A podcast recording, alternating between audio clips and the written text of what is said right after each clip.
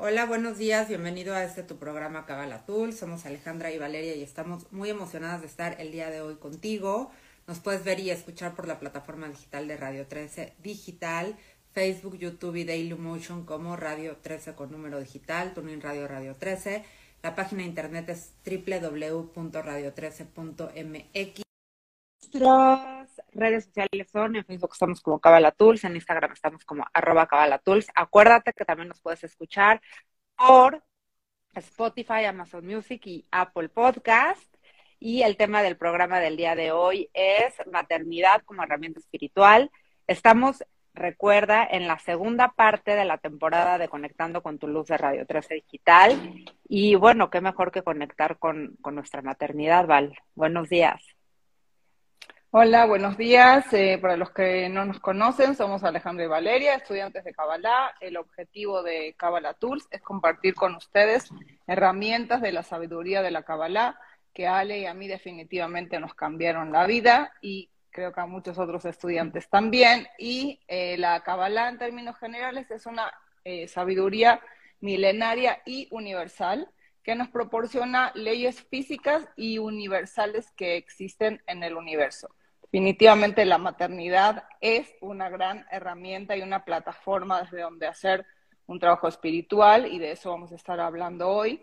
Eh, creemos que, que, bueno, para empezar, existe toda esta parte, las expectativas que todos tenemos con respecto a ser mamás, ¿no? O sea, como que, como que desde que eres chiquita eh, te están inculcando la idea de que parte de la, el, desarrollo de una mujer para tener plenitud tiene que estar guiado hacia ser madre, ¿no? Nosotros entendemos, y desde el punto de vista de la Kabbalah, las mujeres no necesariamente tenemos que ser mamás para cumplir con nuestra misión de vida, ¿no? Que es algo importante de, mencionar desde el punto de vista de, de la Kabbalah en particular. Eso no quiere decir que uno no puede elegir ser mamá y con, eso también eh, cumplir con su misión de vida, pero no necesariamente las mujeres necesitan, y aclaro que las mujeres, porque los hombres sí necesitan tener hijos para poder cumplir con su misión de vida, pero las mujeres no necesitamos eh, cumplir eh, con, con, nuestra misión de vida a través de esto que significa el tema de la maternidad.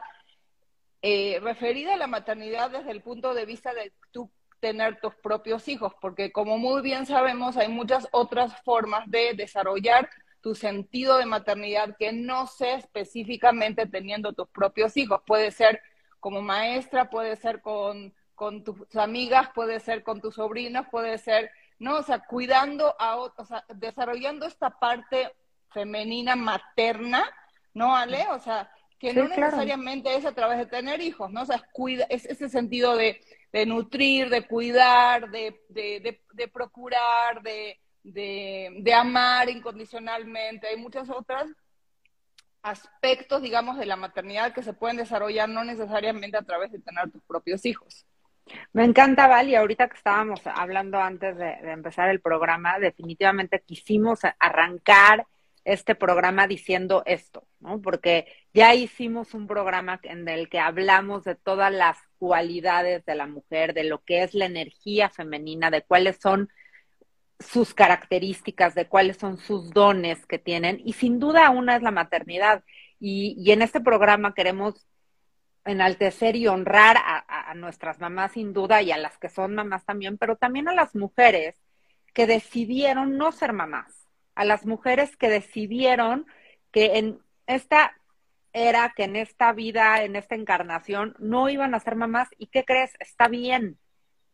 Y no quiere decir que entonces no, te, no tengas... Y, está, y, está bien y lo que tú dices, ¿no? Y qué, y qué difícil, o sea, ese trabajo donde decides que eso está bien contigo. ¿Por qué? Porque, porque creo que la sociedad pone muchísima eh, presión sobre la mujer y eh, y que se sienta plena a través eh, de, ser madre, ¿no? Inclusive hablábamos tú y yo acerca del proceso del embarazo, ¿no? Por ejemplo, en...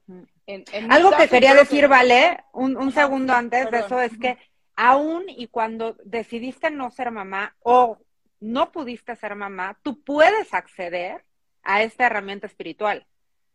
Aún y cuando tú decidiste o no pudiste ser mamá, claro, por todo lo que explicó Vale, hace unos minutitos, tú puedes tener esta característica de, ser mamá y vamos a hablar de cómo uno es mamá con uno mismo, pero puedes cuidar a las demás personas, puedes amar a las demás personas, puedes estar para las demás personas, dígase amigos, familiares, empresas, proyectos, ¿no? Puedes tú inyectarles esta, esta maternidad a, a todo esto. Ahora sí, vale, el tema del embarazo, porque ahí también bien vamos a romper un tabú. No, no, pero estoy siempre, no, me quería también quedar tantito en lo que tú estás diciendo, porque no, y no solamente se limita al, al tema de, de, la mujer, ¿no? También quería poner énfasis en esta parte, que, que también hay hombres que son mamá papá, muchísimos, ¿no? O sea, digo, y hay muchos hombres que, tanto con sus hijos como no con sus hijos, sino en sus proyectos, con sus relaciones, en su vida, etcétera, desarrollan esta parte maternal, ¿no? O sea, digo, y entonces, no estamos limitando este programa, digamos, solamente al tema de las mujeres, porque también hay muchísimas veces que los hombres tienen mucho más desarrollado esta parte maternal dentro de en la relación con sus hijos o en la relación con otras personas, con sus proyectos, con sus vidas, con, con muchos otros momentos y lugares en la vida donde no solamente con los hijos tenemos como estamos tratando de poner el énfasis, ¿no? La posibilidad de desarrollar este aspecto eh, materno, ¿no? Y, bueno, y respetar y honrar, como tú estabas diciendo, yo siento que es un, eh, un trabajo, digamos, de, muchísimo valor en las mujeres que deciden no tener hijos, poder, eh, digamos, o sea, aferrarse a esta creencia o este deseo o este no deseo, como lo queramos ver, ¿no? O, desarrollarte sin esta parte que tiene que ver con la maternidad, porque repito, creo que hay muchísima presión desde el punto de vista de la sociedad a que la mujer, si no es mamá, entonces está coja, está carente, le falta un aspecto. No, cumplió. Exactamente, no, no está cumpliendo está con en falta. Está en, falta de las expectativas sociales y, y, y creemos que no es así y cabalísticamente no es así. La mujer, repito, desde el punto de vista de la cabalá, no tiene necesariamente como misión eh, en, este, en, en, esta encarnación, en el mundo en el que nosotros vivimos, tener que ser mamá para cumplir con su misión de vida. Eh, y bueno, definitivamente no vamos a hablar de todo lo que significan los aspectos femeninos porque ya hicimos programas sobre este mm. tema que los pueden buscar, pero definitivamente eh, podemos desarrollar estos aspectos en muchísimos otros aspectos de nuestra vida que no necesariamente es con nuestros hijos. Y no solamente eso, sino que no todas las mujeres que, somos mamás venimos con el, con el chip o el ADN, ¿no? O sea, de que se nos da con facilidad eh, este aspecto especial del amor incondicional, de la misericordia, de la compasión. O sea, por ejemplo, yo en mi caso, la verdad, yo es algo que he tenido que desarrollar con el tiempo. He, aprendido a ser más amorosa, he aprendido a, a ser más misericordiosa, he aprendido a ser más compasiva, pero no es mi naturaleza, ha sido un trabajo que he desarrollado con el tiempo y por eso es tan importante y vamos a hacer mucho énfasis sobre este tema, que desde el punto de vista de, de, la Kabbalah, el kit de la cuestión de la maternidad es el trabajo personal. Cada uno de nosotros tenemos que aprender, educarnos a nosotros mismos mucho más de lo que nos toca educar a nuestros hijos, o sea, porque si tú no estás haciendo ese trabajo de sanarte, ¿no? Me encantó la frase que, que, encontraste que dice sana antes de tener hijos para que tus hijos no tengan que sanar por haberte escogido como, como mamá, ¿no? O sea, se me hizo, se me hizo durísima. Durísima, pero muy real, la verdad es la verdad es que eh, cuando, no sé, yo cuando fui mamá la primera vez de mi pequeña Natalia, o sea, tenía 24 años, definitivamente no tenía el trabajo personal que tengo hoy. No, eras una niña, o sea, digo, Para eres una niña, a los 24 años eres, estás todavía descubriendo el mundo. Y bueno, y de repente tienes un bebé, bueno, mi mamá fue mamá a los 18, ¿qué te digo? ¿Cómo? Y las que fueron a los 15, pero, y, y te voy a decir una cosa, y a lo mejor ella tenía mucho más desarrollado o no este aspecto materno, y eso mira, para, y definitivamente... Quiero que digas lo del embarazo, Val, antes de, o sea, antes de seguir, porque me parece que es algo bien importante ayer que lo platicábamos, y no muchas mujeres lo dicen. el embarazo, o sea, el embarazo es lo mismo. Una se supone que cuando uno está embarazada tienes que estar extasiada porque estás embarazada, sintiéndote la mujer más plena que existe en el planeta porque estás embarazada. Pues para muchas mujeres no es así. Eso no quiere decir que no tengas un deseo enorme por tener ese bebé. No, o sea, digo, para mí cuando yo fui, me embaracé de Natalia, o sea, mi primera hija, la verdad, estaba feliz de que estaba embarazada, estaba feliz de que te iba a tener, iba a tener una hija, pero el estado del embarazo no es mi estado ideal. Yo no estaba nada feliz estando embarazada, ni me sentía bien, ni físicamente estaba a gusto con mi cuerpo. Sí, hay mujeres que les se fascinan de, verse embarazadas. Yo no estaba nada feliz siendo embarazada, me sentía como globo de Cantoya. O sea, digo, no, la verdad no era mi estado ideal, ¿no? Pues sí, o sea, y mira que, que, engordé como 8 kilos, creo, o sea, máximo. Y no está mal, eso no te hace mala madre. Exacto, pero para nada, yo estaba feliz de estar embarazada, le ponía música, o sea, claro, obviamente sí sabía, porque ya estaba, gracias a Dios, no estaba en el camino espiritual, pero sí estaba ya, este, era estudiante de psicología en, en ese entonces, entonces sí entendía y eso es algo muy importante de entender, cómo nosotros afectamos a nuestros hijos desde la concepción, desde antes de la concepción, porque ya explicamos esto, pero en el momento de la, de la concepción se determina muchísimo la personalidad y el alma. Parte de la conciencia. Que jalamos a este mundo, ¿no? Entonces, desde la concepción estamos como papás afectando a ese bebé que viene en, curso, ¿no? O sea, digo, en proceso. Entonces, definitivamente, no es que, que, tenía yo sentimientos de rechazo para con el bebé. Era la sensación de que, la verdad, esto, este estado de estar embarazada y de sentirme embarazada, no, no es mi estado ideal. Y eso no quiere decir, repito, una y otra y otra vez, que yo le estaba mandando sentimientos negativos al bebé, estaba feliz, le ponía música de Mozart, estaba emocionadísima con el proceso del embarazo. Sin embargo, el estado de estar embarazada nunca fue, en mis tres embarazos, mi estado máximo. Y creo que hay muchas mujeres, es como romper este, eh, esta creencia, ¿no? De que una se tiene que sentir extasiada porque está embarazada. Y creo que algunas mujeres se pueden identificar con, con, mi sentir y por eso decidimos abrir este tema en el programa, porque, bueno, pues definitivamente estamos rompiendo tabús acerca de, de diferentes temas, ¿no? Y explicando que no pasa nada, que eso no quiere decir que seas mala mamá o que no vas a conectar con la herramienta de la maternidad, no pasa nada, no, no, no está pasando nada más, solamente son como estos checklists que la sociedad nos da o nos impone en donde te tienes que sentir, y sí hay gente, yo por ejemplo me acuerdo mi hermana, dice que su estado mejor del mundo era embarazada. Y está increíble, qué bueno, qué padre Muchas mujeres. por ahí andarnos escuchando. Y hay mujeres también que, que no sienten eso y no pasa nada. Si tú nos estás escuchando y, y, y sentías así los embarazos, que sepas que no pasa nada y que hay otras mujeres que también lo viven. Por eso quisimos sí tocar este tema y gracias Val por compartirlo, porque me parece que es bien importante que otras mujeres también los escuchen, ¿no? Que no pasa nada. Y bueno, y esta parte de lo que tú decías de, la concepción que, hemos hablado en distintos programas de, de cómo el alma escoge a los padres, esto es bien importante, por algo te escogieron como mamá, por algo te escogieron para, para venir a cumplir su misión, su, lo que vengan a hacer a este mundo, te escogieron a ti, así, así como escogieron dónde nacer, cómo nacer, bajo qué signo zodiacal nacer, te escogieron a ti como madre porque saben que serás el instrumento o serías o eres el instrumento correcto para venir a manifestar su misión.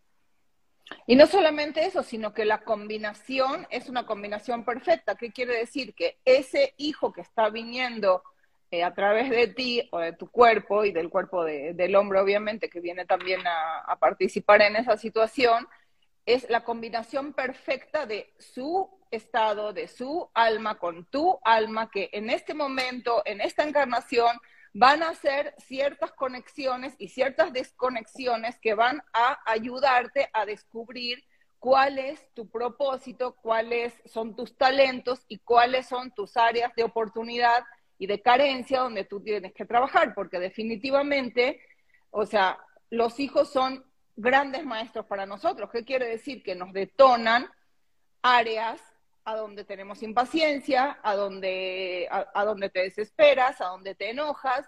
Y cuando uno se enoja por algo, una conducta que un hijo está haciendo porque no está cumpliendo con tus expectativas, lo que le toca a uno hacer como ser consciente, digamos, en un trabajo espiritual, es entender que ese enojo a ti te está detonando algo en lo que tú tienes que trabajar. O sea, no es sobre la, conducta del niño, sino sobre tu trabajo personal, como que todo tiene que ver con el trabajo que uno tiene que estar haciendo permanentemente. Y eso creo que la maternidad es, para mí, el área más difícil de trabajo en este mundo. ¿Por qué? Porque primero, el hijo cuando viene, y es algo curioso, Shimon, nuestro gran maestro, eh, siempre decía, que, eh, que, los bebés, el resto de los animales normalmente cuando apenas nacen son independientes.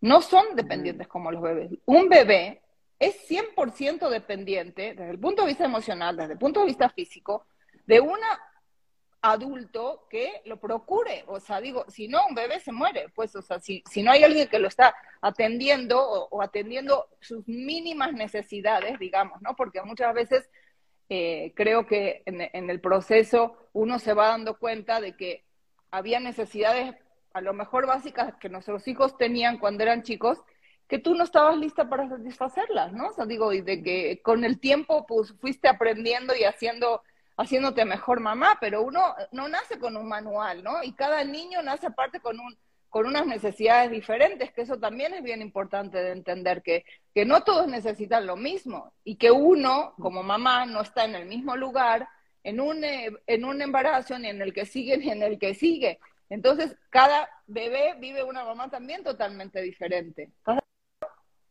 Y, sabes qué me gusta como de esto, Val, como el tema de la compasión, ¿no? Que justamente esta semana en, en el trabajo del Homer trabajamos el tema, ¿no? Mucho el tema de la compasión y de la persistencia y de la perseverancia.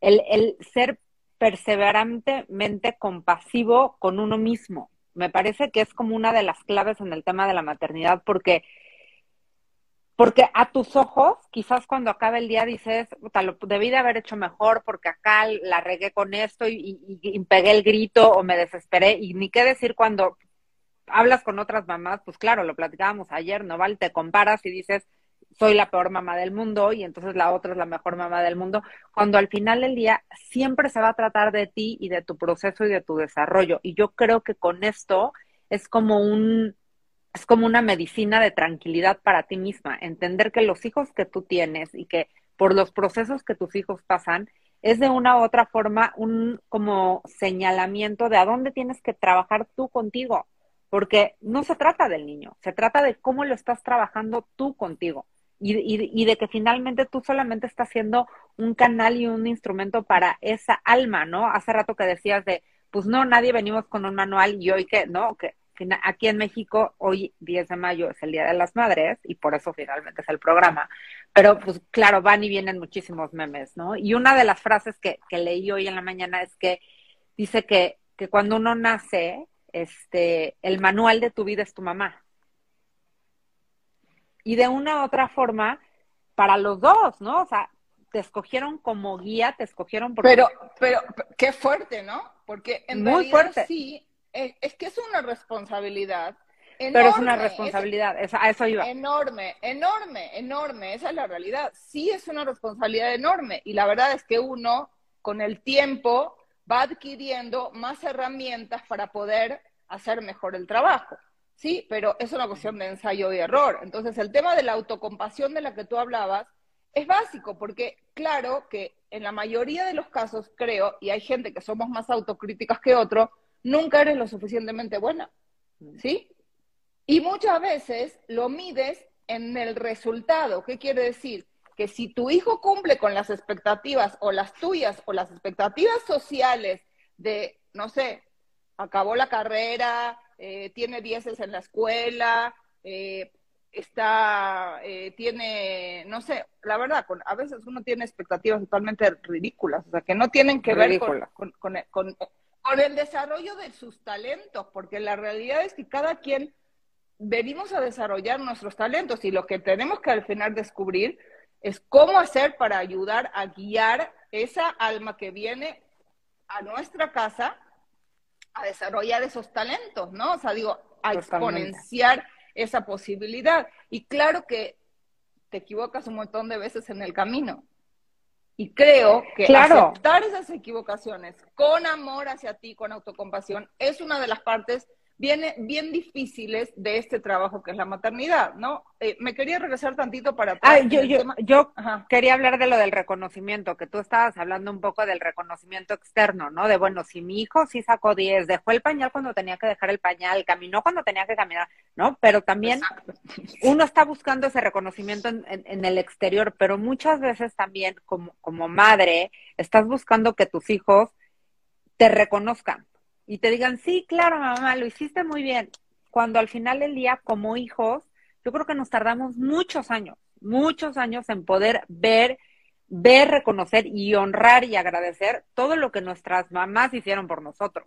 Y si es que, y si no lo hacen, y si es que, también, es verdad. El, el, el, error, yo creo, es poner a los hijos en este lugar a donde tú estás esperando ese reconocimiento externo, ¿no? O sea, digo, el reconocimiento es de una para con una. Cada quien sabe adentro de uno qué es lo que está haciendo el trabajo y el esfuerzo que tú estás haciendo por hacer las cosas de la mejor manera que tú puedes y qué estás tratando tú o no sé, o, tienes un, guía o tienes un maestro o tienes un terapeuta, o sea, cuáles son las, digamos, tu equipo de expertos con el que tú te estás ayudando para hacer bien este trabajo, porque la realidad tus herramientas no lo vas a, no lo vas a hacer bien, o sea, eso es un hecho. No, no solo desde el punto de vista del trabajo espiritual, la Kabbalah lo establece de manera muy clara. El trabajo no está para hacerse solo.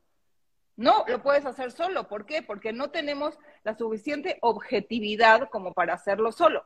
Sí, o sea, digo, tú no te puedes estar sola checando, autochecando a ti mismo con objetividad. Necesitas tener eh, como que personas, no estoy diciendo que tengas 20 porque tampoco no, no se me hace prudente ni, ni nada que se le parezca, pero ¿con quién más estás tú doble checando? No porque necesitas que alguien más te diga, sino porque es un espacio intersubjetivo entre tú y la otra persona que generan una visión un poco más amplia de qué es lo que está sucediendo y cómo está sucediendo y cómo estás haciendo porque, tu trabajo. porque también es cuidarte a ti, ¿no, Val? O sea, ahorita vamos a entrar más en el tema de la madre interna que cada uno tenemos, pero parte de esta madre interna, lo que nos referimos es que cada uno adentro de nosotros, y aquí equivale hombres, mujeres, todos los seres humanos dentro de nosotros, tenemos una madre interna, que lo que quiere decir es cómo te cuidas a ti ¿Cómo estás pendiente de ti? Entonces, eso es una madre interna. ¿Qué tanto, qué tanto te pones límites a ti? ¿Qué tanto comes lo que tienes que comer? ¿no? Hay, no me acuerdo en dónde leí en estos días, ¿no? Que los primeros años, pues tienes una mamá que te está diciendo, no comas esto, no te vayas a quemar, no metas el dedo ahí, no te puedes acercar a estas personas. Pero a partir de cuando uno es adulto, esa madre ya no está afuera, está adentro. Quien se tiene que cuidar es uno todo el tiempo, qué comes, qué no comes, a qué hora te duermes, este, con qué personas te llevas, qué límites te pones, qué límites le pones a las otras personas. Y creo, Val, que esto que tú estás diciendo de este equipo o esta caja de herramientas que te ayuden a ser un mejor ser humano y por lo tanto una mejor mamá, lo que sea que hagas es más que bienvenido y, y estarás mejor en tu proceso de maternidad. Y creo que lo que estás diciendo es importantísimo porque desde ahí solamente se puede ser una mejor mamá, que es lo que volvíamos al tema de lo del trabajo personal. Si tú no estás en el proceso de sanar tus propias heridas de tu madre interna, de tu padre interno, de tu niño interno, o sea, digo, básicamente eso, de eso estamos compuestos, ¿no? O sea, estamos compuestos de nuestra madre interna, de nuestro padre interno y de nuestro niño interno. Entonces, si no estamos sanando, haciendo ese proceso de sanar permanentemente esas heridas que todos tenemos, ¿sí? Algunos más, algunos menos. ¿Por qué? Porque esa madre interna está como que compuesta, o el niño interno o el padre interno, de la madre que sí tuviste, más la que tú interiorizas, ¿no? O sea, la que tú crees que es, porque no es solamente la que existió ahí para ti físicamente, sino que hay un montón de, de, de, otros componentes que tienen que ver con la sociedad donde vives, con lo que has leído, con lo que has estudiado, con lo que son tus valores, con lo que son tus expectativas. No, o sea, digo, gracias a Dios o no, depende de la madre que te haya tocado, la madre interna no solamente puede estar compuesta de la que te tocó, o de la que tú escogiste. Y también tener claro esta parte, que tanto en cuanto cuando tenemos hijos, hay una, hay, un, hay una bendición enorme que es justamente sanar estos procesos de, eh, de, de, maternidad de la tuya, ¿no? O sea, digo, si, si mi mm. mamá, por ejemplo, fue una persona eh, fría, ¿sí? O sea, fue una mujer fría, fría para con ella y por ende fría para con, sus hijos, ¿no? O sea, de alguna manera, bueno, uno de mis hermanos dice que, que, que, para él sí fue mi mamá cálida con él, ¿no? O sea, y el otro está de acuerdo conmigo en que no, que también eso es muy curioso, porque cada quien vive una mamá totalmente diferente a veces. ¿Por qué? Porque tiene que ver con la, con, con, con la digamos, con la intersección entre lo que tú eres y lo que es la otra persona y lo que tú necesitas y lo que la, y la otra persona es.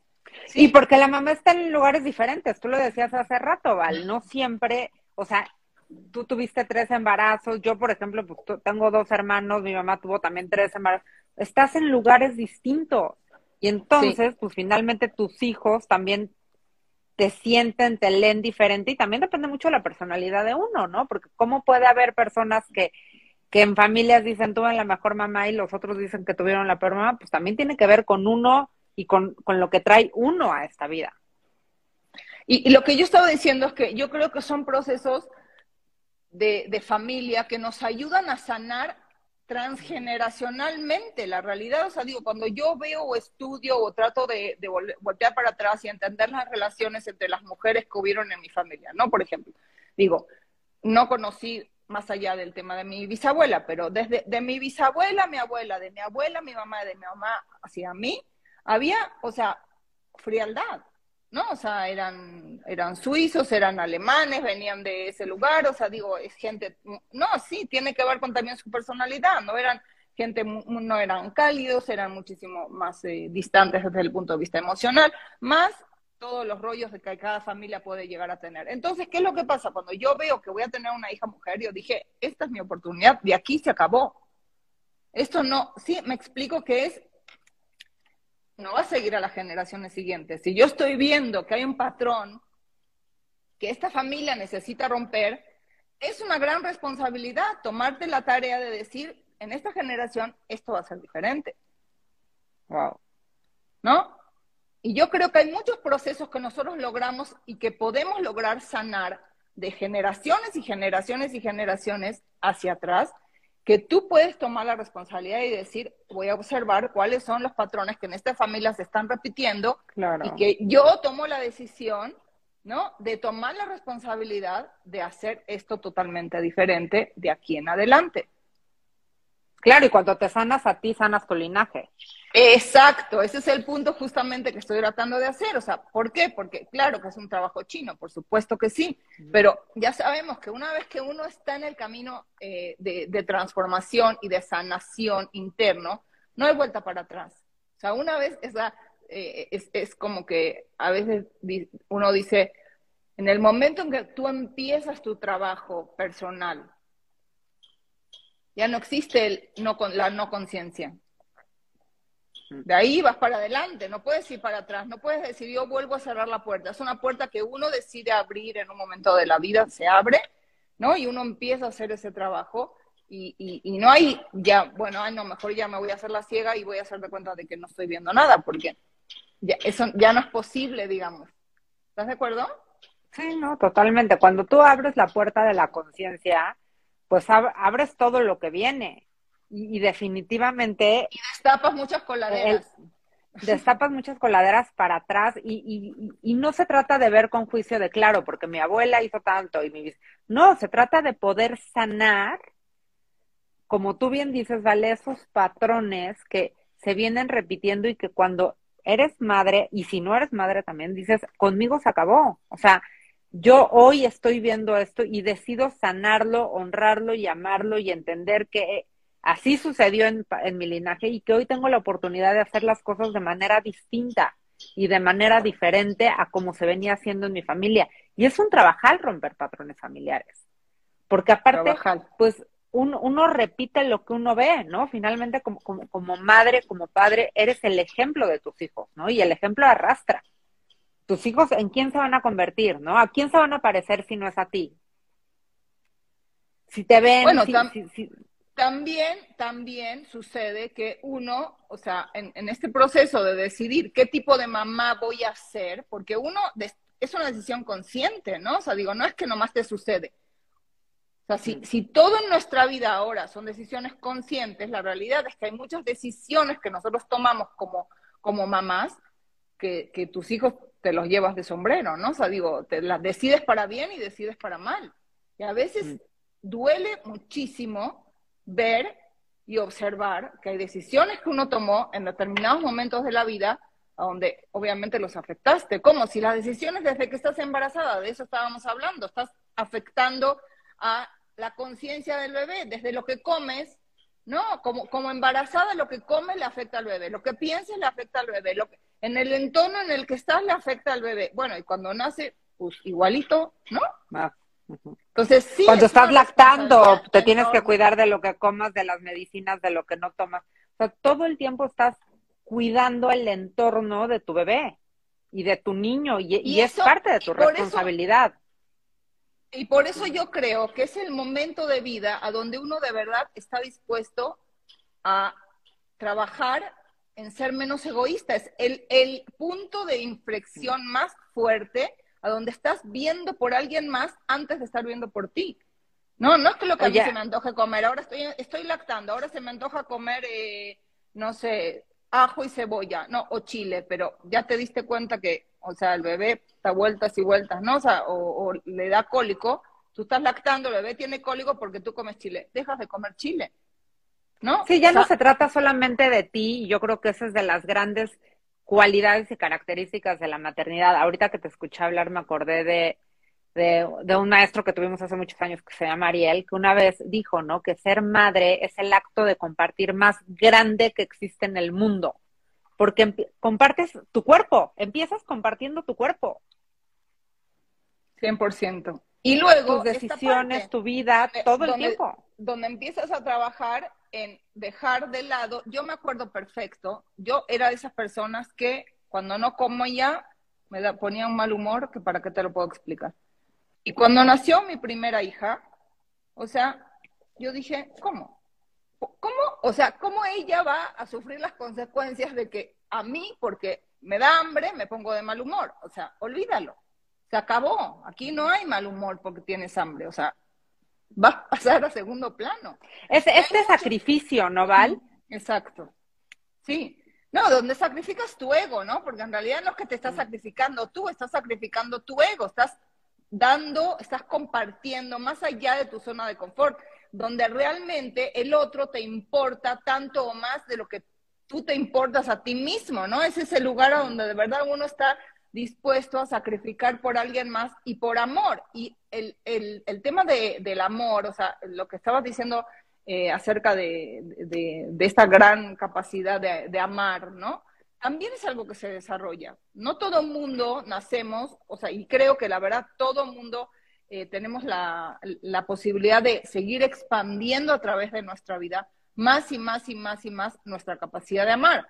Ahora, eso no quiere decir que que cuando un hijo está haciendo un, hace una conducta o tiene una conducta o un comportamiento o un rasgo de la personalidad donde tú estás viendo que, que, te genera un, digamos, una, una reacción a tu propia persona, o algo que es inadecuado o algo indeseado desde tu punto de vista, es importante entender que una cosa es la conducta y otra cosa es la persona. No es que dejas de amar al niño o no, no, no, porque tiene una conducta que no es propia. ¿Sí me explico? Y muchas veces creo que nos confundimos, ¿no? O sea, digo, o, o, el niño está recibiendo un mensaje de que no es amado por, no, porque no tiene una conducta apropiada, que es algo muy complejo, ¿no? O sea, porque al final sí, las cicatrices emocionales que podemos dejar en nuestros hijos cuando, cuando nosotros no sabemos cómo manejar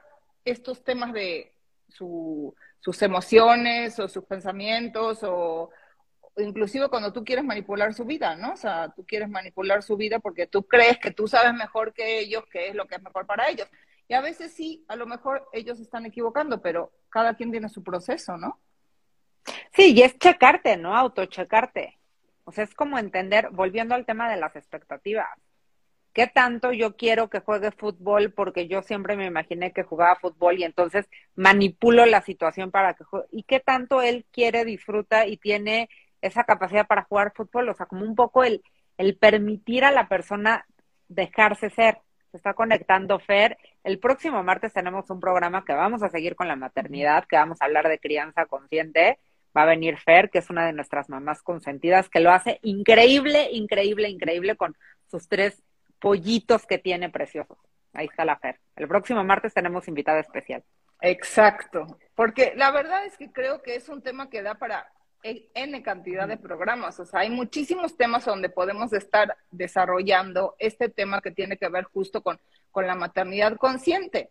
La realidad es que una de las cosas que creo que es importante que, que, hagamos énfasis, uno es el tema de la sanación interna, ¿no? O sea, si nosotros no estamos en el proceso constante de estar sanando nuestra propia madre interna, nuestro padre interno, nuestro niño interno, hay pocas posibilidades de que podamos hacer el trabajo de maternidad de la mejor manera, ¿no? O sea, digo, podemos hacerlo, pero una cosa es hacerlo y otra cosa es exponenciar tu capacidad de ser mamá para los hombres que son papás y para las mujeres que son mamás, ¿no? Porque volvemos al punto de que muchas veces los hombres son son mamá papá.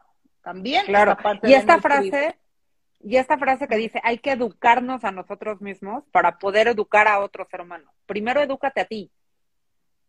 Y una vez que te eduques a ti, después educa a otra persona. Y, y este, este tema de estarte como, y ojo, no juzgándote, porque creo que luego podemos ser bien duros con nosotros mismos, lo que decíamos hace rato, estarte checando, estarte revisándote a ti mismo, a ti misma, para, para ver qué tanto te está despertando algo de ti contigo o algo de un patrón familiar que traes y, y qué tanto, pues finalmente, si, si, si esa alma llegó a ti, es porque es perfecta para ti. Y justo, y hablar, es parte de, tu alma. Mismo. Justo iba a decir algo de exactamente lo mismo. E, estaba viendo en el texto, dice, está durísimo, pero agárrense. A ver. Eh, Cualquier defecto de carácter de los hijos deben llevarse al trabajo personal. Dice, un mal comportamiento de un niño es un reproche celestial para los padres. O sea, digo, no, no, es el niño, no es el niño. Especialmente nosotros explicamos. A ver, otra este vez, cualquier comportamiento malo del niño es un reproche celestial. Para los padres un mal comportamiento de un niño es un reproche celestial para los padres, especialmente cuando estamos hablando de niños que tienen menos de, de, 13 años los hombres y de 12 años las, de 12 años las niñas, a donde todavía no existe la ley de la causa y el efecto que está imperando directamente sobre el niño o la niña. Cualquier conducta o todo lo que está pasando, especialmente con los niños cuando son chicos hasta esa edad, es sobre, es sobre los padres, no es sobre los hijos. Lo que está haciendo tu hijo es un espejo para que tú voltees y veas, hay una conducta que yo necesito revisar que tiene que ver con esto que él está haciendo en este momento. No, y la verdad está fuerte, pero es... Tiene que ver con tu corrección o ticún. Tiene que ver con tu ticún, exactamente. Tiene que ver con tu corrección. Entonces, el hijo actúa como un espejo para enseñarte dónde tú tienes que hacer un trabajo tú. Y está fuerte. Está fuerte. Porque nosotros lo que tratamos de hacer normalmente es corregir la conducta del niño. Y estás en, énfasis, el énfasis lo pones ahí en vez de ponerlo sobre tu reacción, sobre lo que tú es tu trabajo personal. Y con eso no estoy diciendo que no estamos aquí porque sí estamos para, para guiarlos, ¿no? Para acompañarlos y guiarlos en su proceso. Y por supuesto que a veces uno tiene que decir, o, tratar de corregir o tratar de ayudar a que más bien entiendan, hay una diferencia eh, como entre educar y adiestrar, ¿no? Que creo que vamos a hablar más de esto con, con, Fer la próxima semana, pero no es lo mismo el tema del castigo, desde donde uno castiga, por qué castigas, castigas porque tú te estás saliendo de quicio, entonces estás gritando como neurótica, porque no, o sea, y por eso estás castigando, o los o desde un lugar correctivo estás tratando de que el otro entienda que su conducta no es adecuada para su propio desarrollo, ¿no? O sea, es, sí me explico que no, no es, una cosa es manipular, tratar de manipular, eh, corregir de, una manera como eh, punitiva, digamos, o sea, y, y, la, y la realidad es que no funciona. Funciona muchísimo más desde el punto de vista del amor, pero claro que la disciplina con amor, creo que es un punto bien difícil, no es tan fácil. Eh, el, el, punto donde, donde es disciplina y, y, ¿no? y cómo lo haces desde el amor, sin que sea desde el rigor de la disciplina, sino disciplina con amor. Sí, desde, y desde dónde lo haces porque sabes que es lo mejor para el niño y no lo mejor para ti. Exacto, Otra vez, no, no estás en ti, porque cuando uno eh, habla, habla del tema, esto está horrible también, dice, de, eh, hay, hay un, un, eh, un autor, el, el, rabino Arush, de donde sacamos muchos de estos textos, dice, el irascible no puede enseñar, Perder el control sobre uno mismo es perder el control sobre el niño. Y es totalmente cierto, pero muchísimas veces uno pierde el control. Entonces tienes que entender que cuando pierdes el control, ya no estás educando. Ahora te tienes que educar a ti, volvemos al punto.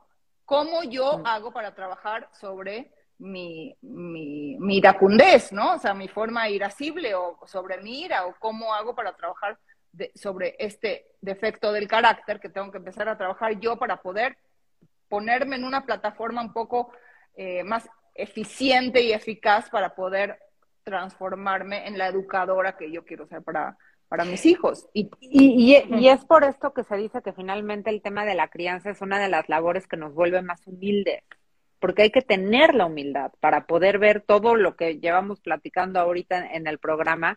Hay, hay que tener la humildad para, para darnos cuenta a dónde se trata de mí, a dónde se trata del niño, a, a dónde me, estoy yendo a lugares que pues no, no son correctos y a saber que sí, chin, me equivoqué y no pasa nada, ¿no? Como que finalmente sí, la crianza, la maternidad te, te empuja a, a, tener muchísima humildad y a ver, Val, también a, a saber que uno está muy vulnerable, desde el embarazo hasta cualquier edad de la, de la mamá, siempre estás vulnerable ante el amor de esa persona, ante la presencia de esa persona. Y saber que nosotros tenemos 100% la capacidad de ser las guías de ese individuo, por más que a veces creas que no las tienes. Sí las tienes, porque si no, no, no hubiese llegado a tus manos, ¿no? O sea, digo, sí las tienes. Ahora tienes que a lo mejor buscar las herramientas para hacerlo de la mejor manera posible. Y yo quería, no quería eh, dejar de tocar dos temas, que seguro igual los vamos a, volver a tocar la semana que viene. Uno es la importancia de, la paz conyugal para la educación de los hijos, ¿sí? La primera es eh, otra vez el trabajo de la sanación interna, el trabajo que uno tiene que hacer. Segundo, el trabajo que tienes que hacer en tu relación de pareja sobre la paz conyugal para que esos hijos eh, crezcan en un medio emocionalmente sano, ¿no? O sea, que suena muy fácil, pero claro que a veces no es hacerlo, es mucho más difícil que de lo que suena la parte intelectual. Y entender que cada hijo es totalmente diferente, ¿no? Y uno tiene que ser una mamá diferente cuando tienes un hijo totalmente diferente. Y muchas veces entre los hermanos es como que, ay, no, pero ¿por qué a él le dices así? Si a mí no, no, porque a este le das esto y al otro le das lo otro, pues porque cada quien necesita algo diferente. No todos los hijos necesitan los mismos padres. Cada hijo es. Sí, y, y esto, esto vale que dices que reina la paz. Sí es responsabilidad de, de, la, de mamá y de papá, o de mamá y mamá, o papá o papá. Es, es responsabilidad del adulto. Claro. Es una responsabilidad del adulto en casa que el niño, el bebé, esté en un entorno de paz y de tranquilidad. Y esto muchas veces, ¿no? Cuando hay peleas, que siempre hay peleas, pero cuida un poco cómo te peleas, cómo te hablas, cómo te dices, porque finalmente no, una cosa es discutir y otra cosa es pelear. Exacto. O sea, tú puedes tener una discusión porque que, un hijo vea que dos padres discuten es sano, porque la discusión es sano. Es, Exactamente, ¿no? O sea, es como le estás enseñando que a veces uno no está de acuerdo, pero con respeto, ¿no? Entonces, cuando, cuando, cuando el contexto no es así, lo recomendable es hacer fuera de, del alcance de los hijos, ¿no? O sea, lo que necesites eh, o lo que creas que va a salirse de control o etcétera, son discusiones a donde necesitas estar fuera de que tu hijo te vean y te escuchen y bueno. Porque una vez más, eres responsable del entorno de tus hijos. Y porque sí se daña. Tienes que saber qué entorno les das. Claro que los daña. Hay un daño emocional. Y también no quería dejar el tema de la misericordia, ¿no? Eh, el, rabino Arush, del que sacábamos estos textos, dice, la misericordia debe ser la cualidad principal que guía el camino educativo. Y a, no todo mundo no se nos da tan fácil el tema de, de la misericordia. Es un, una, un músculo que tenemos que aprender a desarrollar para ser mejores personas y obviamente mejores mamás. Y creo que por hoy, creo que por sí, ya. Hay una frase que a mí me encantó que dice que cuando eres madre, dejas algo de ti en este mundo, dejas un legado, ¿no? Entonces, que eso que dejes sea lo más sano posible, que sea lo más correcto posible y tú haciendo tu trabajo interno vas a ser una grandiosa mamá y para las que una vez más decidieron no ser mamás o por lo que sea no son mamás, hay que trabajar en esta madre interna, ¿no? Hace rato decía Irma, ¿no? Como sí, es esa vocecita que se escucha, claro, es esa vocecita que te dice, es momento de irte a tu casa, es momento, todo eso que te decía tu mamá chiquita, esa madre interna la tenemos todos todo el tiempo, entonces hay que escucharla y hay que cultivarla, claro. Estamos hablando de, la, que nutre eh, de alimento, pero ¿cómo nos nutrimos en amor, cómo nos nutrimos emocionalmente, cómo nos nutrimos en muchos aspectos, ¿no? O sea, digo que, que es nuestra responsabilidad desarrollar nuestra madre, el trabajo este de la madre interna, ¿no? Del amor hacia ti misma, ¿sí? Del cuidarte. Totalmente. Bueno, pues creo que eso es todo. Tendremos la segunda parte ya en cabina con Fer platicando de crianza consciente, que también es estudiante de Kabbalah, una gran, gran, gran, gran amiga. Este, muchas felicidades, amiga, muchas felicidades a todas las que nos escuchas que, son mamás. Felicidades a, a, mi mamá favorita, que es mi mamá, porque pues es obvio que es mi mamá. Este, un honor y un placer ser tu hija, Ma, y un honor ser parte de la vida de tantas mamás con, con tanta conciencia. Nos dice, nos escuchaste por la plataforma digital de Radio 13 Digital, Facebook, YouTube y Daily Motion como Radio 13 con número digital, Tony Radio Radio 13. Nos escuchaste por Spotify, Amazon Music y Apple Podcast. La página de internet es www.radio13.mx. Acuérdate que la, el nombre de la temporada es Conectando con tu Luz, parte 2. Están increíbles los programas eh, de esta barra. Si tienes tiempo, tienes chance, eh, escucha alguno. Y bueno, acuérdate de seguirnos en nuestras redes sociales que son en Facebook, estamos como Cabalatools, en Instagram estamos como arroba Cabalatools, estamos posteando todo lo que es el trabajo del Homer. Si no sabes qué es el Homer, busca el programa de la semana pasada, de hace, sí, de la semana pasada, de hace dos semanas y bueno, ahí estamos compartiendo los posts. Si te gustó el programa, por favor, compártelo y pues gracias por escucharnos. No quería dejar el, punto de, importantísimo en este programa de darle las gracias a mis tres hijos por haberme escogido como mm. su mamá. Es un privilegio, la verdad, para mí ser la mamá de mm. los tres. Y bueno, de, compartimos este programa de alma a alma. gracias. Gracias. Bye bye.